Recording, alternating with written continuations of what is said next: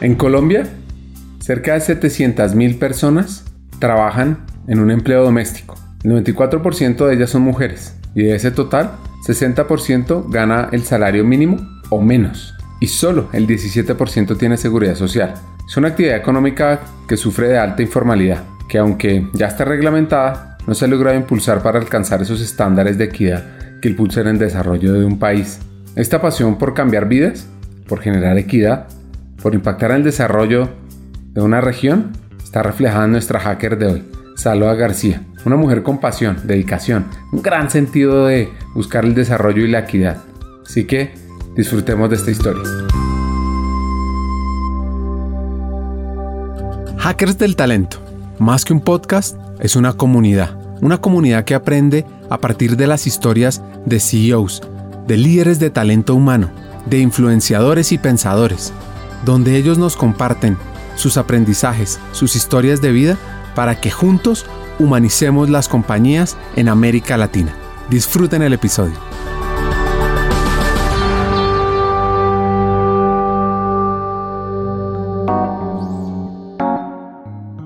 Nuestra hacker de hoy se llama Salva García Faki. Creció en una familia de raíz libanesa en la isla San Andrés. Una mezcla única le permitió vivir en un paraíso mágico donde disfrutaba de las playas y el calipso durante los fines de semana. Ella misma afirma que vivir en San Andrés le permitió vivir una infancia tranquila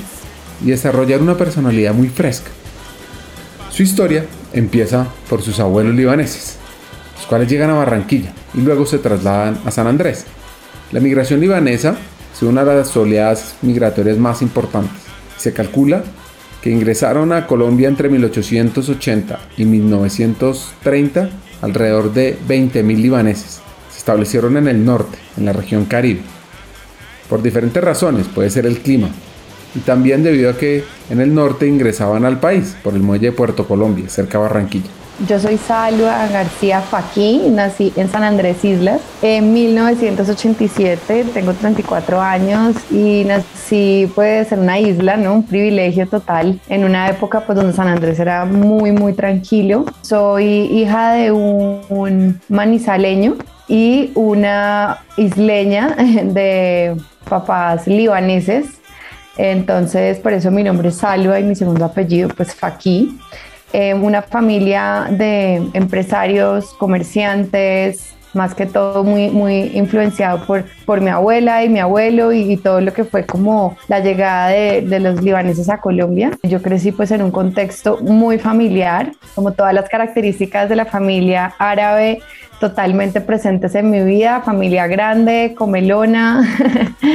todo masivo, muy clan, siempre muy clan eh, en ese sentido. Eh, de hecho, eh, yo crecí en, una, en un edificio que hizo mi abuelo y, y, mis tíos, donde en el primer piso vivía mi abuela, mi abuelo, en el segundo piso nosotros, en el tercer piso unos tíos, en el otro otros tíos, entonces era, es como un conjunto solo familiar y eso me permitió pues crecer rodeada de primos y, tener como un sentido de comunidad desde, desde muy joven. Mis abuelos eh, llegaron del Líbano como llegaron muchos eh, libaneses por Barranquilla, ellos llegaron a Puerto Colombia hace 70 años y estuvieron, eh, vivieron en Barranquilla unos años y mi abuelo y su hermano hicieron un viaje como exploratorio a San Andrés, como a ver oportunidades y vieron que era, pues había un gran potencial para mudarse, a llevar a su familia a hacer empresa. Entonces en ese momento los dos hermanos deciden llevarse a sus familias a San Andrés y empiezan como a hacer negocios. Compraron unos terrenos donde hicieron un hotel y mi abuela además eh, puso un almacén que eh, duró 56 años que se llamaba Bolero de ropa interior eh, importada, digamos, donde iban como todas las señoras del interior a comprar. Y ahí entonces mi mamá, que nació en Barranquilla, eh, hizo el colegio en San Andrés, vino, hizo la universidad acá, acá conoció a mi papá. Y eh, ellos se casaron acá en Bogotá, tuvieron a mis dos hermanos acá y en un momento decidieron devolverse a San Andrés porque habían oportunidades, pero también porque querían tener como un estilo de vida más tranquilo. Yo soy la tercera de, los hermanos y la última, soy la menor y yo nací en San Andrés y pues hice todo el colegio en San Andrés. Entonces, pues más o menos esa fue como la historia de por qué llega mi familia a San Andrés. Fantástico, o sea, realmente sobre todo en los tiempos de mi San Andrés, porque digamos que San Andrés ahorita se ha desarrollado y ha crecido eh, de una manera pues como muy gran, grande, agresiva, eh, pero pues en mi época era como un pueblito con madre, o sea, era muy tranquilo, eh, ir a la playa pues todo el tiempo y tener una libertad desde muy joven porque pues era un lugar muy muy seguro entonces eso nos dio pues como unos elementos, yo digo como de la personalidad fresca, muy lindo y luego llegar a la universidad y, pues ya tener como un poco la vida de capitalina también fue muy interesante pues como para las, las curiosidades intelectuales que uno tiene cuando viene de estas ciudades tan pequeñas.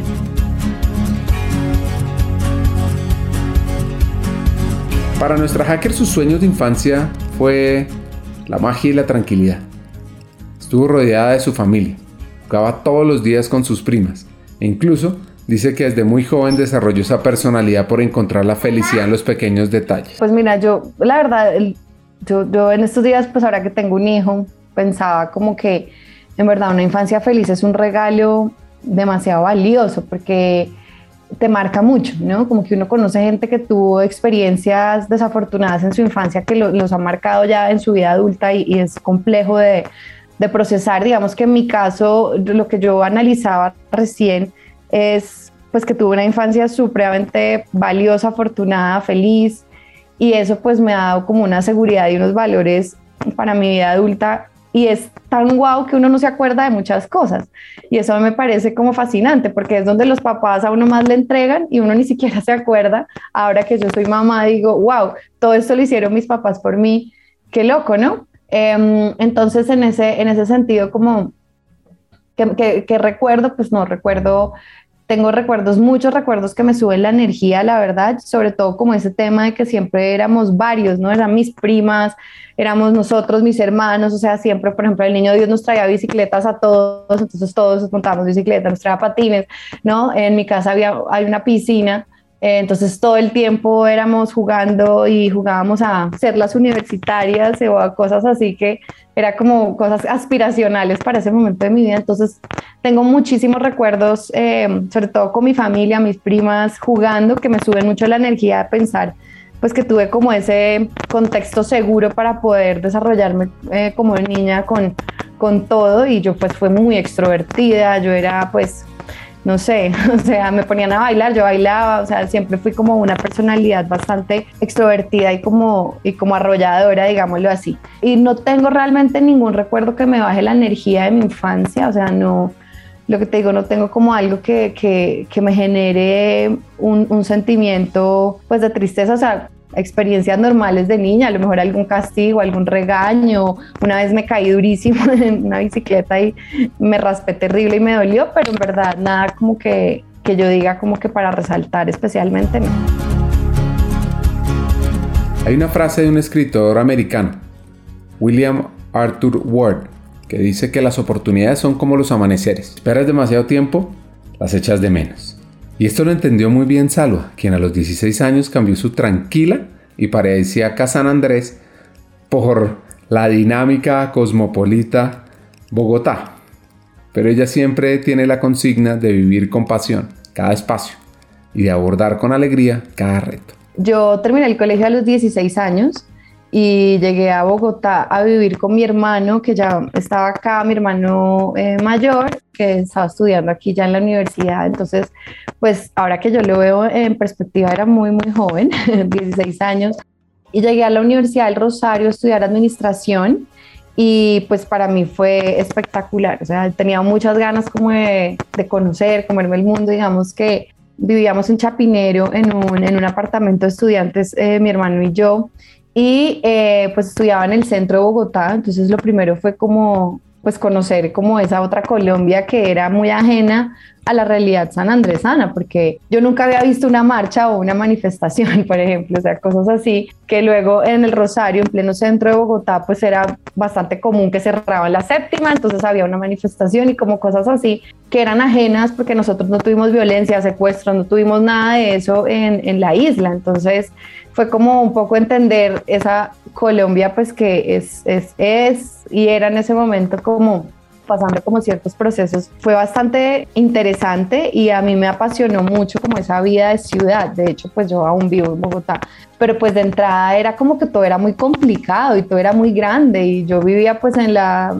65 con quinta y a mí había gente que me hablaba que vivía en la autopista, yo para mí eso era como otro planeta, o sea, yo me movía en la séptima en bus de la universidad a la casa y no mucho más. Entonces fue como empezar también a entender pues lo grande que es esta ciudad y las oportunidades también, o ver mendigos o gente de la calle, que en verdad yo nunca había tenido eso y como que también fue entender esa realidad y generar como esa sensibilidad de, de, bueno, yo puedo hacer algo por esto. Eh, y pues estudié en una universidad donde además el tema de valores y la ética y todo pues está muy presente en la educación. Entonces, pues todo eso como que me dio elementos para luego llegar a, donde llego. Em, pero pues fue un cambio supremamente abrupto. Eh, sin embargo, yo era muy responsable y muy juiciosa. O sea, yo pienso que cualquiera se enloquece. En mi caso, no. yo fui buena estudiante y fui presidenta del consejo de la facultad. O sea, siempre como que me interesó mucho involucrarme en roles de, de liderazgo. Y mm, y bueno, a veces también abrumador y era muy rico porque las vacaciones me iba tres, dos, dos, tres meses a San Andrés, entonces podía como un poco nivelar ese voltaje, digamos, de llegar a los 16 años a, a estudiar en la universidad. A principios del 2009, nuestra hacker llega a trabajar a Monsanto, realiza sus prácticas empresariales y le es encomendado una tarea de mercadeo, la cual cumple y da una gran impresión a su líder, quien le ofrece un cargo en la multinacional. Ella se da cuenta que no se conecta con los valores organizacionales y no acepta. Bueno, llegó el momento de la práctica y pues la universidad ayudaba pues como a uno tener eh, entrevistas y todo y yo hice una entrevista en Monsanto y quedé, fui seleccionada, hice mi práctica en, en Monsanto que, que digamos era como muy polémico, ¿no? Eh, Monsanto que ya no, no existe porque lo compró Bayer. Y en 2009 trabajé como analista de marketing para la región andina en, pues, en un tema de agricultura del que yo no tenía ni idea, porque en verdad yo vengo de una isla donde yo de vaina sabía que era una mata maíz, pero pues o sea, cero de mi contexto. No tengo ni familiares agricultores, nada. Yo ni siquiera conocía muchas frutas cuando llegué a casa a Bogotá porque allá no llegaban. Entonces hice esa práctica y fue, fue la verdad maravilloso porque era un programa que tenía esa compañía primero donde pagaban pues muy bien y era realmente uno tenía unas funciones pues de trabajo, o sea, no era como esa práctica de pongámoslo a hacer cualquier cosa, sino yo tuve la oportunidad de ir dos veces a Venezuela, que era el mercado, digamos, más grande para Monsanto en la región andina. Organicé una agroferia como un evento grande y ahí me empecé como un poco a encaminar con el tema de trade marketing. Y en el momento que se termina mi práctica, el vicepresidente de marketing me ofreció un puesto para quedarme y yo decidí no quedarme porque mm, definitivamente me gustó mucho la experiencia de estar en Monsanto y como ver desde adentro cómo era esa gran corporación, pero claramente no iba con pues como con lo que yo quería hacer, yo quería trabajar como con un producto o servicio pues como que yo amara o que, o que, o que sintiera como esa pasión y realmente no lo sentía y pues obviamente también tenía un poco mis reservas por todo lo que lo que significaba como esa, esa organización. Entonces en ese momento de, pues no, no lo tomé y empecé como a buscar trabajo o la posibilidad de irme a hacer un posgrado al, al, extranjero y por cosas de la vida me llegó una oportunidad para trabajar en DirecTV y entré a DirecTV después de la práctica y estuve seis años. Así que llega DirecTV siendo muy joven y empieza a demostrar todo su potencial, lo que le permite crecer en una organización. Y aparece un obstáculo, y su ímpetu y su alegría se ponen a prueba. Resulta que Salva se enferma y se le diagnostica el síndrome de Guillain-Barré, cual es un trastorno poco frecuente en el cual el sistema inmune de una persona daña sus neuronas y causa debilidad muscular y a veces parálisis. El síndrome de Guillain-Barré puede causar síntomas que por lo general duran algunas semanas. Pues mira, yo entré a DirecTV en 2010 en el marco del Mundial de Sudáfrica, donde DirecTV era pues el top de temas de deporte y de tecnología para televisión. Digamos que en ese momento no había mucho tema de on demand como ahorita sí. Em, el HD estaba como en su furor apenas arrancando y era como toda esa tecnología de poder grabar y todo lo que en ese momento era como el, lo más wow. Mm, a mí me gustó mucho DirecTV porque sentía que era un producto que no le hacía daño a nadie, o sea, realmente el tema de entretenimiento como tal me parecía interesante y trabajar en DirecTV en esa época generaba un efecto muy lindo en la gente cuando yo decía trabajo en DirecTV era como wow, es como cuando yo digo que soy de San Andrés, o sea que la mayoría de personas tienen un muy buen recuerdo de San Andrés y la gente es como, ¿qué? Wow, eso me pasó con DirecTV, entonces yo hice muy, muy buen clic con la compañía y entré en un momento donde había mucho presupuesto, todos querían con DirecTV porque era en el marco del mundial, Shakira era como la banda sonora, o sea, tenía como muchos elementos que me conectaron y yo entré a DirecTV y pues tenía una jefa que era como decide, entonces yo decidía cosas desde presupuestos muy grandes actividades muy grandes. Entonces fue realmente una escuela bacanísima. Y ahí estuve em, trabajando durísimo. Y eh, a finales de 2010 a mí me da una enfermedad que se llama Guillain-Barré y pues de un día para otro yo colapsé, o sea, empecé a ver doble y estuve tres meses incapacitada porque pues yo perdí la fuerza en todos los músculos del cuerpo. Pues eso también me pasó como, como al año de estar en DirecTV y fue pues una experiencia pues que me cambió totalmente la vida porque pues porque en verdad mi cuerpo dijo tienes que parar entonces yo me acuerdo que salí de la oficina en ese momento quedaba en la 93 iba para el parque y cuando iba a cruzar la calle veía doble y como que era rarísimo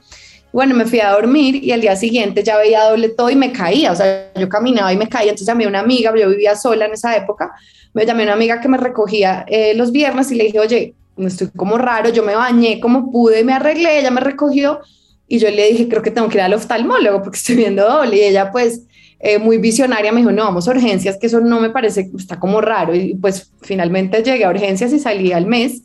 eh, de la clínica y eso pues fue como una experiencia que te pues como que me hizo valorar lo que era realmente importante y como entender muchas cosas. Después de esa enfermedad seguí en DirecTV y ahí tuve cargos tanto en marketing y ventas. Yo tuve como la, la, fortuna de todos los años tuve ascensos o, o, cambié de área. Y en 2011 yo conocí a mi esposo, en 2013 nos casamos y a él le salió una muy buena oportunidad en Barranquilla y DirecTV me trasladó a Barranquilla, entonces yo me fui con él con trabajo después de casarme para Barranquilla y ahí fue también otra experiencia. Y me pasé a ventas, yo venía haciendo marketing, marketing, ahí me pasé a ventas, me encantó porque digamos ya después de saber de marketing, trabajar en ventas eh, fue, digamos que tenía muchas herramientas para poder llegar a mis objetivos y manejé pues diferentes cuentas y temas en DirecTV y bueno, aprender también a manejar eh, pues como el contexto costeño 100%, porque después si yo bien soy de San Andrés, es como un poquito diferente. Entonces trabajar en Barranquilla fue fantástico y luego a mi esposo lo volvieron a traer a Bogotá y DirecTV me trajo en una mejor posición otra vez en 2016. Y en ese momento ya yo empecé como a sentir que DirecTV no era lo que ya me llenaba, o sea, yo quería trabajar como en algo digital y, y realmente empecé como a buscarlo.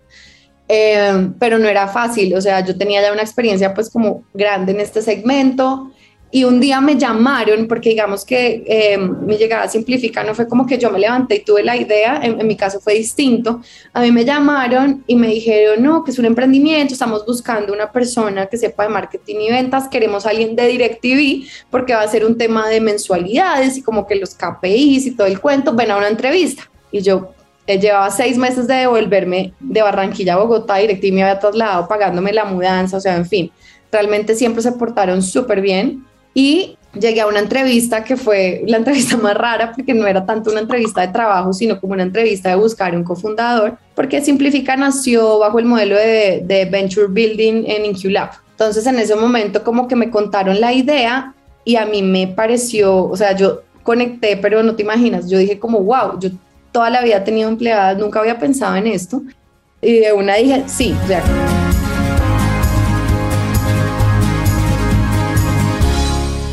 Salva generó una sinergia de trabajo con su líder de Simplifica, a punto que empezó a aprender a emprender. Su primera tarea fue montar toda la estrategia comercial desde sus orígenes operativos e incluso participó en el diseño del producto. Ella era feliz, estaba apostando al desarrollo del negocio y también aprendía cada día, cada día más sobre los retos del emprendimiento. Así que Salva sigue una frase de Roy Bennett que dice, no tengas miedo al fracaso, ten miedo de no intentarlo. No, yo no sabía nada. O sea, yo sabía trabajar y yo sabía ser muy buena empleada, pero yo no sabía emprender. O sea, yo de, yo de verdad sí tenía como una personalidad que en cualquier trabajo, digamos que yo en DirecTV sí actuaba como si fuera mi negocio, ¿sí? O sea, siempre me ponía como la camiseta al 100, pero pues es una cosa muy diferente. Yo no tenía ni idea, o sea, yo llegué y de hecho como el primer reto y lo que yo había acordado era llegar a montar como toda la parte comercial. Entonces yo llegué y yo dije, no, ya deben haber como unos asesores y no, llegué y habían unos leads y no había nada. Y yo como fue pucha, o sea, eso fue como aprender a emprender y emprender al tiempo hoy digo, pucha, si yo hubiera sabido un montón de cosas que ya hoy día sé, hubiera podido hasta negociar eh, mejor mis condiciones, porque en verdad yo no sabía muchas cosas. Entonces fue muy interesante porque fue aprenderlo en el camino. Yo no tenía ni idea de startups, de porcentajes, de nada de ese tema de acciones, de rondas de inversión, o sea, todo eso yo lo aprendí realmente haciéndolo. Tuve unos mentores fascinantes, o sea, nosotros en el principio de Simplifica con InQLab teníamos sesiones todos los jueves, una hora, y ahí estaba Gregorio Márquez, pues que es uno de los pioneros en el emprendimiento digital en Colombia, estaba Joshua, que es eh, un teso, digamos, en todo el tema de marketing digital, y estaba Paula Barrientos, que es pues una dura en temas de finanzas y números. Entonces, digamos que tuve como el privilegio de tener mentorías. Todos los jueves llevábamos como, bueno, así va, simplifica, hemos hecho esto y como que entre todos votábamos ideas. Eh, no, ven, te voy a contactar con este para que hagas una alianza y ta, ta, ta. Entonces, o sea, yo me sentí como en el lugar correcto. Digamos que yo tengo una personalidad mucho de hacer, yo soy muy de la ejecución y de proponer. Y en las multinacionales, digamos, en mi experiencia previa, yo pude crear cosas, pero todo era unos ritmos, digamos, distintos, era más difícil porque, digamos, que el producto llegaba hecho. Nosotros comercializábamos y hacíamos marketing, pero no había mucha posibilidad de innovar eh, desde, desde el producto, porque pues finalmente estas multinacionales lo que hacen más que todo es comercial, o sea, vender, instalar y, y sale. Entonces eh, yo me sentí como que llegué al lugar donde podía ser como más yo a explotar más como mis habilidades. Entonces, en verdad aprendí mucho. Todavía me falta mucho por aprender, yo creo, porque eh, no, no, podría decir que ya me las sé todas, pero, pero sí no tenía ni idea, o sea, no sabía nada, pero yo empecé a hacer, o sea, yo llegué y de una identifiqué el producto todavía ni siquiera se había terminado, entonces estábamos como en toda la fase de terminar como el producto para lanzar como la primera, la primera versión, digamos, con ciertos clientes como controlado para probar. Todo eso yo lo lideré y empecé como a armar un equipo comercial porque Simplifica es un producto que la gente tiene muchas dudas al ser un tema de seguridad social, de contratos, que afecta, digamos, el presupuesto familiar. Entonces, eh, yo monté el área de ventas, fue lo primero que hice y luego ya empecé a tomar otras áreas y darles como mi toque y darles como el giro, y luego pues tomé marketing, y luego y así, así hasta ahora pues que ya manejo como toda la operación. Esta colombiana con raíces libanesas llegó a Simplifica y se conectó con la formalización del empleo, a tal punto que es una relación de más de cinco años, donde ella vibra con el propósito organizacional, el cual está enfocado en el impacto social, en ser un aliado para transformar vidas de una población vulnerable, como son las empleadas domésticas, y donde todos, cada uno de nosotros, tenemos un granito que aportar. Digo, la verdad, no fue mi idea, y yo siempre soy muy transparente con eso porque sería una bobada no decirlo. Yo conecté con esa idea a tal punto que en un momento, o sea, yo me posicioné con Simplifica. Em, la gente, cualquier te digo, cualquier persona que tiene temas, sea un periodista, lo que sea, empleados domésticas, ya Salva aparece como en, en el radar porque yo en verdad me ha abanderado mucho esta causa porque es que me parece fascinante, o sea, lo que uno hace a través de la formalización de empleo, además a población vulnerable como son las trabajadoras y bueno, todo este tema, entonces yo en verdad, de, o sea, yo hice clic como cuando uno tiene amor a primera vista, así me pasó a mí con, con Simplifica y pues ahí arrancamos y ha sido un camino ya de cinco años y medio, donde pues hemos aprendido muchas cosas y hemos también entendido de ser una startup de impacto social que es distinto a otras verticales, e-commerce o como deliveries que se mueven a otros ritmos. Digamos que nosotros tenemos otros ritmos unos crecimientos diferentes, igual importantes, números importantes, un negocio muy bonito, pero en verdad como también como, como entender como ese propósito y, eso pues a mí me, me llena muchísimo, o sea, me, siento muy satisfecha de, de, hacer lo que, lo que hacemos ahí en Simplifica.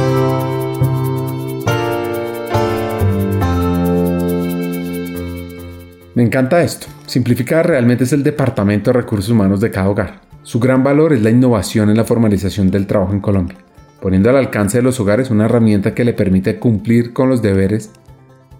de sus empleados domésticos de la manera más sencilla y agradable, sin necesidad de ser expertos en gestión de nómina.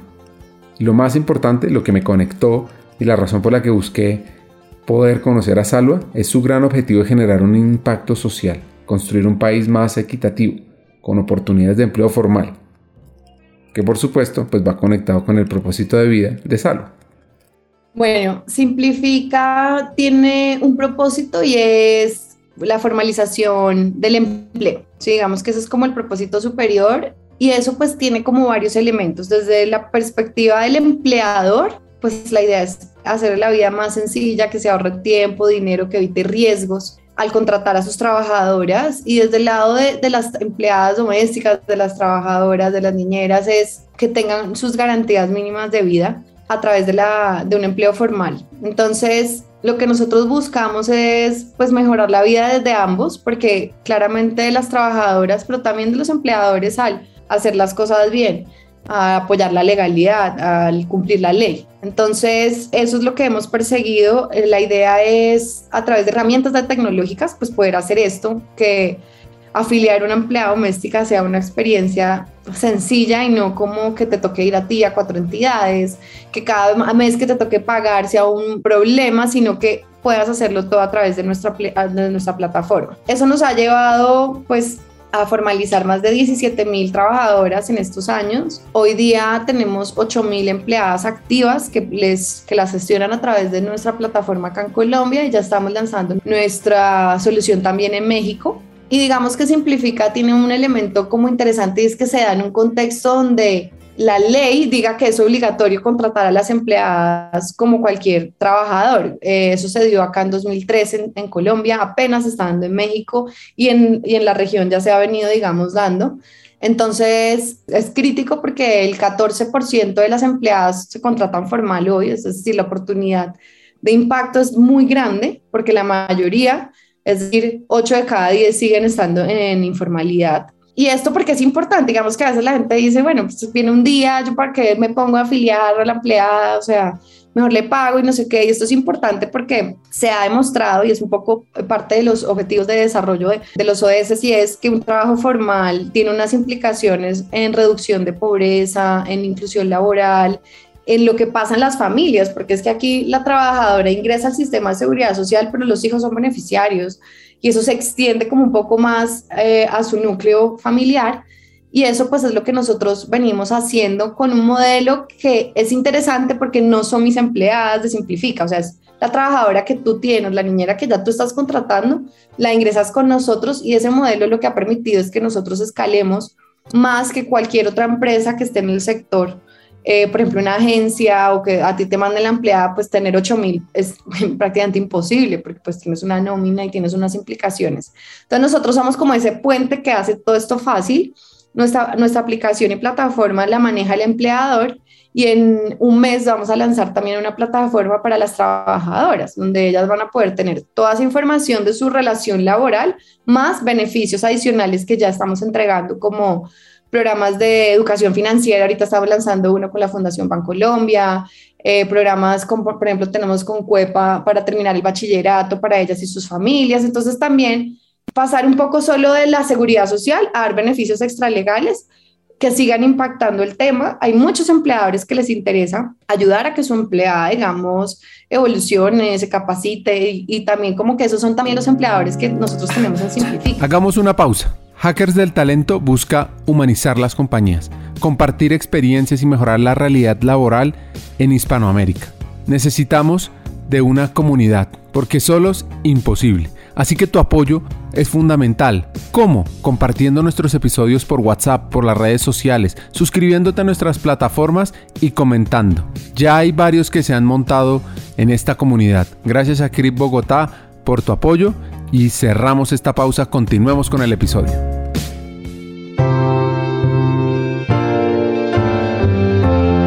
Les voy a botar un dato. El 30 de marzo es el Día Internacional de las Trabajadoras Domésticas y en el 2016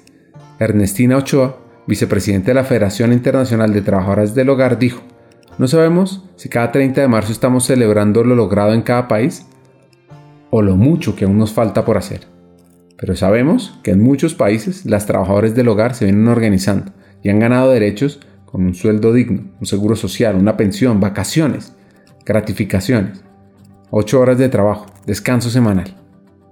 Como en Colombia, en el 2018 la Corte Constitucional fijó la reglamentación para la pensión de las empleadas domésticas. Y Salva trabaja día a día para que esos sueños se cumplan, para que el empleador pueda cumplir con la obligación de afiliar al sistema de seguridad a esa persona que está en su casa,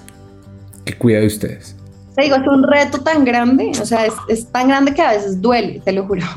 duele, duele mucho porque sí, es verdad que en las ciudades principales, vamos a hablar Bogotá, eh, alrededores y Medellín, hay todavía una conciencia un poquito más avanzada de los temas versus otras ciudades y, realmente a veces uno, pues nos sentimos solos, somos una empresa privada, pero a veces nos sentimos solos porque no hay a veces de parte como del Estado, de otras entidades, como que empujen un poco este tema, porque las empleadas domésticas, al ser un empleador, una empleada, en su mayoría de las relaciones, es difícil para el sistema entenderlo. El sistema de seguridad social está más pensado para un empleador, muchos empleados, como son las empresas, y también entender que es un sector que económicamente aporta mucho al PIB y a la sociedad, es decir, son casi un millón de empleadas en Colombia si esto fuera un sector que todas estuvieran unidas, digamos, sería un sector de los más grandes del país. Entonces, sí, o sea, te digo, es doloroso, pero también es interesante y es impresionante ver el impacto que tiene en la vida de las personas. Entonces, nosotros lo que te digo, nosotros por sacar una promoción, la gente no formaliza a su trabajador. Sea, esto no se mueve como con cupones o quemando plata con promociones. O sea, esto no es así es, diferente y eso hace que los retos de crecimiento de nosotros sean pues más difíciles, porque hay que un poco evangelizar, un poco hacer conciencia y al tiempo pues eh, ofrecer un buen servicio en un sistema pues que a veces es complejo, que a veces no funciona, que a veces falla, entonces simplifica todo, lo hace mal, ¿no? Y es como, ven, te afiliamos, pero la EPS pues no subió la afiliación. Entonces, si se lidian con cosas que yo a veces digo, pucha, si yo hubiera puesto una cadena de no sé, un e-commerce a lo mejor sería más sencillo, pero no sería tan satisfactorio, estoy segura. Entonces, sí, o sea, la informalidad a nivel Latinoamérica es altísima, a nivel Colombia es altísima, y sí es un, es un reto pues gigante, sin embargo, también veo que cada vez hay más gente con esa conciencia, o sea, y eso sí, yo lo reconozco, o sea, lo que era simplificando en 2016 a hoy, lo vemos en nuestros crecimientos, en nuestras ventas, pero también en, en, en el tema de Mucha gente está más interesada en hacer las cosas bien, también por evitarse problemas, porque pues es que también una demanda o que la empleada se caiga en tu casa y tú no la tengas cubierta o que se embarace. Entonces como que también se juega mucho como con un seguro, como de no asumir el riesgo desde el empleador, pero también la trabajadora empezaba a entender por qué vale la pena ser formal, qué beneficios tiene. Entonces eso es como donde nos movemos y el reto en Colombia total es gigante sin embargo, pues yo, yo siento que está, está mejorando y ya desde el año pasado empezamos también a pautar en televisión y un poco a llegar con el mensaje de manera más masiva y eso pues nos ha traído también eh, unos crecimientos interesantes porque es verdad que no hay muchas campañas que uno diga, oiga, afiliación empleada, o sea, pues lo hace, lo hace simplifica, pero de, verdad que como que a nivel país no, no, existe tanto, entonces pues estamos ahí moviéndonos y, y ese es un poco ese propósito que, le dice a uno después de días tan duros que tenemos.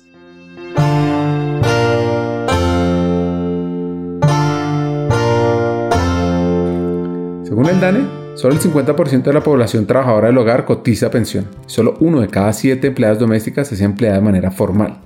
Que este reto es gigante, Salva, simplifica, han gestionado más de 12.000 empleos y es ahí donde se conecta a ello. y nos deja este hack. Si quieres hacer el bien por el mundo, debes empezar por formalizar el contrato de una empleada doméstica. Pues mira, nosotros tenemos algo muy bonito, es que nosotros hicimos un grupo privado en Facebook con las empleadas. Nosotros nos dimos cuenta, como a, empezó Simplifica y nosotros hacíamos publicidad y muchas empleadas pues eh, por Facebook eran buscando trabajo, ¿sí? Porque eh, pues tú ves como la publicidad de una empleada y una empleadora y como que crees que ahí te van a dar trabajo y eso le pasa a muchas trabajadoras. Entonces nos empezamos a dar cuenta que las trabajadoras estaban en Facebook. Entonces un día yo dije, bueno, hagamos un grupo privado, invitemos por SMS a las, a las empleadas que están en Simplifica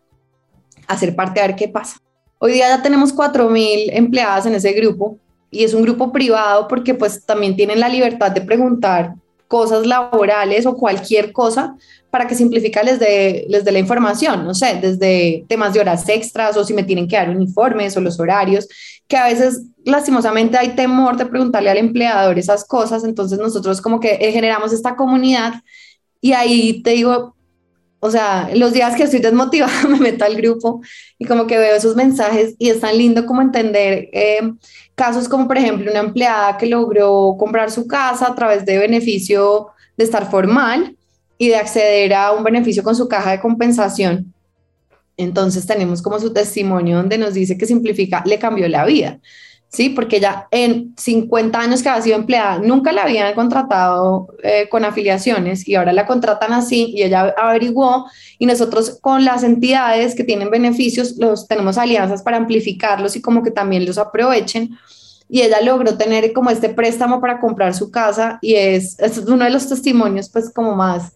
eh, como deberes que tenemos, pero también eh, hemos logrado otros como por ejemplo en pandemia, nosotros hicimos una campaña, pues cuando era la cuarentena estricta, que las empleadas no podían ir a trabajar, diciéndole a los empleadores, oigan, no liquida a su empleado, o sea, dele una licencia, o sea, negocie, negocie pero no, pues no, no, la, no la saque porque es que la, el único ingreso que tiene esa persona es pues su trabajo. Entonces, como un poco como lo que hacían las empresas, como de mantener los puestos o trabajo remoto, pues para las empleadas no, no hay como habría hacer trabajo remoto. Hicimos una alianza con la Fundación Santo Domingo y les dimos un bono de mercado de 50 mil pesos a todas las empleadas que estaban en Simplifica en ese momento. En ese momento eran como 4.500 y eso fue demasiado espectacular, o sea, porque muchas empleadas no la retiraron, pero no les estaban pagando el 100% del salario o les habían dado vacaciones, en fin. Entonces, em, por un lado logramos mantener la base, es decir, solamente el 10% de las empleadas las retiraron versus el segmento que fue el 50 o 60% según las encuestas que hicieron, pues fue, digamos, muy, muy, muy efectiva la campaña, pero también, digamos, dimos estos beneficios y pues el agradecimiento de las trabajadoras y los empleadores, pues es, es enorme. Eh, y así, pues tenemos muchos otros casos de, de, temas de la formalización y las mismas trabajadoras entender la gracia, porque también hay, no, no me afilie no, no, señor Ricardo, no me afilie, que me gusta estar así, mejor deme la plata, ¿sí? Eso también pasa y también cuando ya ellas ingresan, tienen subsidios para sus hijos, pueden ir a Girardot con la caja de compensación, tener vacaciones a un precio buenísimo, ahora simplifica, les entrega estos beneficios adicionales. Entonces como que ya empiezan a entender y a empoderarse mucho más de, de su rol y a estar orgullosas de ser trabajadoras domésticas, porque eso es como también lo primero y es como que es un oficio, es un oficio totalmente válido como cualquier otro empleo. Em, entonces como todos estos efectos pues son súper, súper lindos, es muy impresionante ver como el impacto y en verdad los empleadores estar tranquilos, pero también luego ver pues todo esto que puede generar en la vida de alguien que está en tu casa, porque luego yo siempre digo, bueno, quieres hacer el bien por el mundo, pero luego no tienes a tu empleada legal y ya desde ahí puedes tener un impacto bien, bien interesante como a nivel social.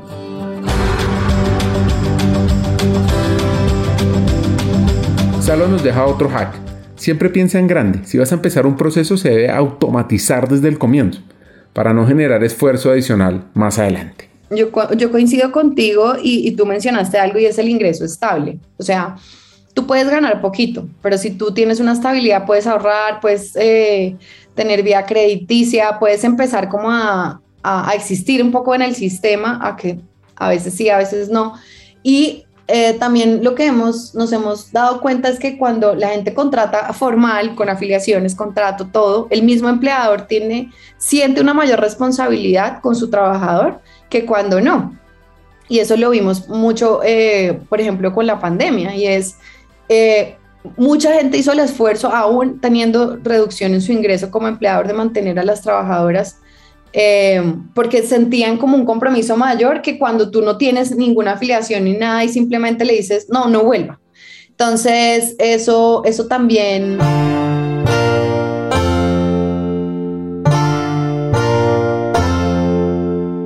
Salva nos deja un último jaque, y es que emprender exige mucho, pero si lo vas a hacer, debes estar conectado de manera real, debes sentir esa pasión, ese clic por lo que se hace y no se sentirá ningún sacrificio si es tu propósito. Eh, pues vemos que impacta el desarrollo y pues por eso es uno de los objetivos em, de, de, de, las Naciones, pues de las Naciones Unidas, de, entre los objetivos de desarrollo, pues está obviamente el, tema del trabajo formal, porque básicamente sí impacta muchas cosas el tema, pues tú tener como un trabajo con garantías, o saber que si te enfermas te van a atender, o que si te caes, si tienes un accidente de trabajo vas a tener pues cierta pues una seguridad. Entonces todo eso pues impacta mucho eh, la vida de la gente, mucho más de lo que uno se imagina, de verdad que sí. Escuchar la historia de Salva y su pasión por ser parte de ese cambio que genera equidad e igualdad de oportunidades en Colombia y ojalá en muchos países de América Latina es fascinante. Ver cómo esa vena social, su propósito de vida, la conectan con ese objetivo. Y ella nos deja muchas reflexiones. Lo primero es que todos podemos aportar un granito de arena empezando por casa, empezando por una mejor calidad de vida de las empleadas domésticas. Debemos buscar que nos formalicemos, porque eso hace que un país se desarrolle. Y aquí hay otros hacks que nos deja salva. Si quieres hacer el bien por el mundo, debes empezar por formalizar el contrato de una empleada doméstica, de tu empleada doméstica. Emprender exige mucho, pero si lo vas a hacer, debes estar conectado de manera real, debes sentir pasión y debes conectar esa pasión con tu propósito. Hasta un siguiente episodio, sigamos hackeando el talento e impactemos la formalización del empleo en América Latina.